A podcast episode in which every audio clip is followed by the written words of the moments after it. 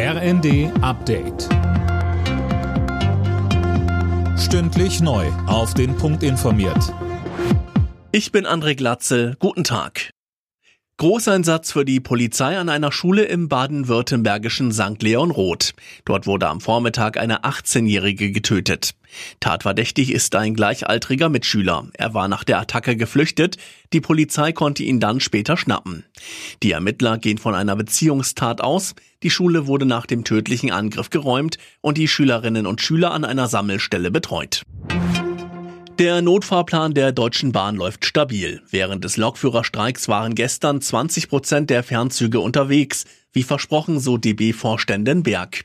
Der Notfahrplan gilt noch bis Montagabend, denn endet der Ausstand bei der Bahn. Berg sagte, Leider haben wir ja schon ein bisschen Routine durch die Streiks der letzten Wochen. Da ist der nächste Tag wieder zu fast 100 Prozent normal gelaufen. Also das ist unser Bemühen für den Dienstag.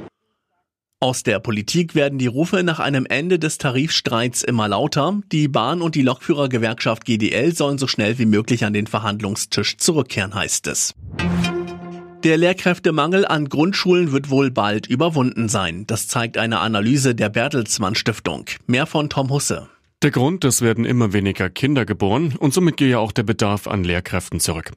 In den kommenden Jahren könnten demnach mehr ausgebildete Grundschullehrer zur Verfügung stehen, als gebraucht werden, um den Unterricht abzudecken.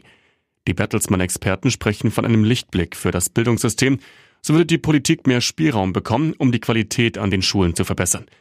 Die Experten betonen aber auch, vor allem an weiterführenden Schulen außer Gymnasien wird die Fachkräftesituation wohl angespannt bleiben. Der Kussskandal bei der Frauenfußball-WM hat weitere Konsequenzen. Ein Richter in Madrid will Spaniens Ex-Verbandchef Rubiales den Prozess machen.